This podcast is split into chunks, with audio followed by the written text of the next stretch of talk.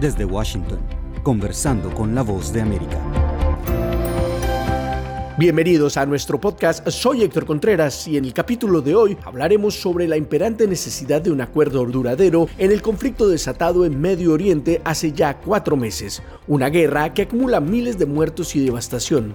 Para poner el tema en contexto, nuestro colega Jaime Moreno conversó con la embajadora de Estados Unidos en España, Yulisa Reynoso, quien nos ofrece su visión sobre diferentes temas como la liberación de rehenes, la protección a la población civil y la posible creación de un Estado palestino, entre otros. Embajadora Yulisa Reynoso nos acompaña en La Voz de América para conversar un poco más en detalle sobre la política de Estados Unidos hacia la guerra que se está viviendo entre Israel y Hamas. Embajadora Reynoso, muchas gracias por su tiempo, por acompañarnos en esta entrevista a La Voz de América. Muchas gracias a ti, Jaime. Saludos a todos. Después de cuatro meses de estos enfrentamientos, ¿qué hace ver optimista a Estados Unidos de que esto pueda ser posible en el futuro? Un Estado palestino, pero también Israel integrado en toda la región. Nosotros estamos completamente comprometidos con buscar una solución sostenible a esta, esta situación, a esta crisis, una crisis obviamente entre nación, una crisis eh, que ha afectado al Estado de Israel de manera tan significante, pero también dado el, peso humanitario, los civiles que hemos visto, las víctimas inocentes que han sufrido por causa de esta, de esta crisis. Eh, el objetivo, son, hay varios, tenemos varios objetivos, obviamente la liberación de los rehenes, pero también que Israel, con su, defensa, con su derecho a la defensa, pueda tomar medidas inmediatas y claras para asegurar de que el, daño tan enorme que se ha causado a esa población palestina pueda de manera, eh, eh, de manera eh, inmediata pueda cesar, ¿verdad? Porque hemos visto el número de víctimas de, personas, de familias, de niños, de madres, que es, para todos nosotros ha sido muy chocante. La manera de salir de esta situación es buscando una solución de largo plazo, donde ambos países, ambos, ambos pueblos, obviamente Israel, pero también el pueblo palestino, pueda tener su nación, que puedan determinar su futuro pero ese futuro debe ser eh, claramente definido y también con todas eh, la certeza necesaria para que esos ciudadanos, esos pueblos se puedan sentir seguros.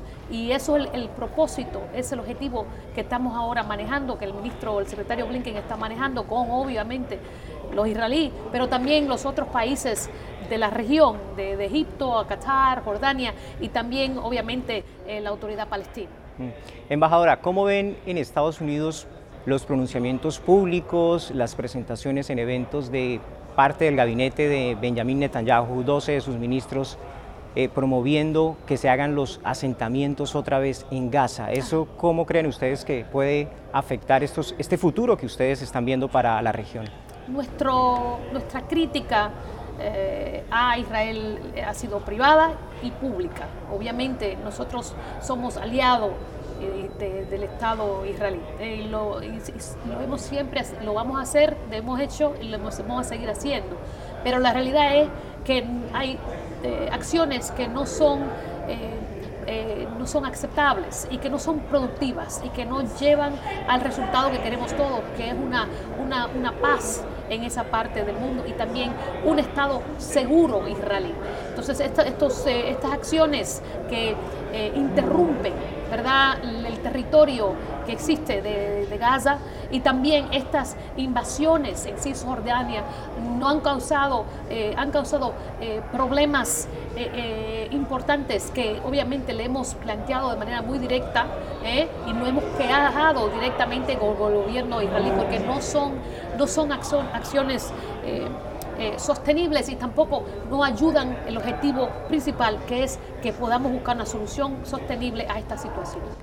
Embajadora, mientras se da todo este desarrollo diplomático para ver qué pasa con el acuerdo, eh, en Rafah hay ya casi un millón o un poco más de un millón de desplazados, eh, han sido desplazados múltiples veces. A ellos les dijeron que esa era una zona segura para permanecer, pero recientemente el Ministerio de Defensa planteó que moverá sus operaciones militares a esa ciudad cercana a Egipto. ¿Qué va a pasar con esas personas? Bueno, nosotros hemos, le hemos dado el mensaje claramente al, al, gobierno israelí que tiene que tomar todos los pasos necesarios para proteger eh, la población de inocentes, de civiles, y debe haber eh, pausas, eh, debe existir pausas humanitarias para que estas personas, estos, estos civiles que no tienen nada que ver con Hamas, puedan recibir la ayuda humanitaria que necesitan para sobrevivir. Pero eso es un diálogo, continuo y obviamente estamos apoyando a, Israel, a Israel y su derecho a defenderse, pero también estamos muy, muy claramente eh, nuestras sugerencias de cómo deben ser las cosas mejor para prevenir estos, estos, estas, estas crisis humanitarias tan profundas. Mm. Embajadora, del lado de Israel también hay un sufrimiento profundo por parte de los familiares de los rehenes. Ellos tienen un sufrimiento inimaginable, una angustia porque no se sabe en qué condiciones están. Hoy la política de Estados Unidos está más enfocada hacia buscar su liberación o hacia la parte militar de Hamas? Todo está, este problema es mucho más complejo que un tema o el otro. Obviamente queremos una solución completa que incluye, y esto es esencial, la liberación de esos rehenes. El trauma, el trauma que recibió el pueblo israelí el 7 de octubre, es, no se puede, creo que la mayoría de nosotros no podemos imaginarnos eh, la crisis existencial que, que ha causado ese ataque a esa nación. Y dado la historia de esa nación y cómo fue creada y por qué fue creada por los aliados después de la Segunda Guerra Mundial, es muy importante entender eh, ese trauma y, ese, y esa situación y la reacción que han tenido dados esos ataques. Cualquier país en el mundo, incluyendo nosotros, que, hemos, que podemos sufrir un ataque terrorista de ese, de ese nivel, tuviera hoy en día buscando manera de responder con mucha fuerza. Y lo, hicimos nosotros después del 11 de septiembre. Eh, lo que sí hay que tener mucho cuidado de asegurar de que la reacción y la respuesta sea manejable y que no tenga consecuencias eh, o inhumanas o que puedan ser contraproductivas hacia la seguridad de esa nación. Mm. Embajadora Yulisa, eh, con respecto a la ayuda humanitaria, las sanciones que hay sobre una de las agencias de las Naciones Unidas, UNRWA. ¿Qué alternativas están ustedes evaluando para que se pueda seguir entregando ayuda humanitaria en Gaza? Nosotros somos como nación el, donante principal de las Naciones Unidas para ayuda a, la región de Gaza. Eh, con la agencia de la Naciones Unidas, UNRWA, esa agencia en particular, lo que eh, la acusación que estamos, que se está estudiando es que personas trabajando para esas agencias esa agencia estuvieron involucradas en el ataque del 7 de octubre. Nosotros estamos esperando que las Naciones Unidas y el secretario general Gutiérrez en particular pueda eh, revisar y asegurar de que eh, pueda entender completamente qué fue lo que ocurrió con esos empleados. ¿verdad? Queremos una, una, una certeza de que esa situación y esa, esas acusaciones sean claramente explicadas y que no hay más temas relacionados a esas personas y eso posible, esas posibles conexiones con ese grupo terrorista. Pero el apoyo a UNRWA es vital, vital, porque es la manera que esos, esos, esas personas, esos pobres, esas familias en Gaza puedan tener lo más básico para poder vivir y, o sobrevivir en algunos casos. Permítame hacerle una pregunta sobre Ucrania. Hemos visto las discusiones que se están dando en el Congreso sobre esa ayuda, una ayuda que todavía no se ha despejado. Eh, ¿Qué mensaje cree que están recibiendo los aliados, inclusive los adversarios de Estados Unidos, eh, al ver que Estados Unidos no moviliza la ayuda que eventualmente había prometido? El caso de Ucrania es una situación de, eh, poder eh, apoyar una nación, un pueblo que ha sido brutalmente atacado por otro. Eh, es un asunto no solamente sobre Ucrania, sino el derecho de una nación como cualquiera otra que tiene un líder democráticamente elegido, pero también que ha sido que su propia soberanía básica ha sido interrumpida, violada por otro, el derecho de esa nación de poder defenderse.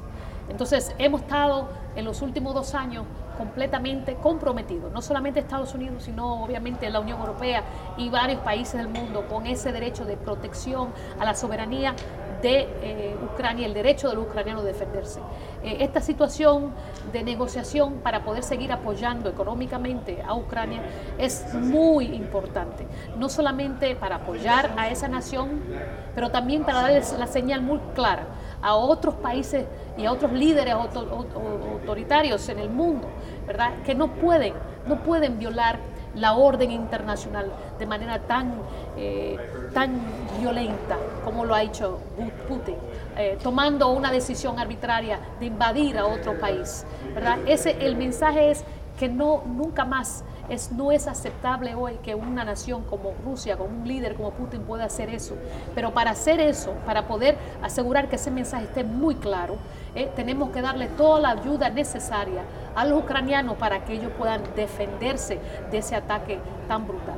¿También lo ven como un mensaje a futuro para China en el factor Taiwán? Bueno, no voy a especular de cómo, qué va a ocurrir en Asia con este, esta situación, obviamente con China y Taiwán.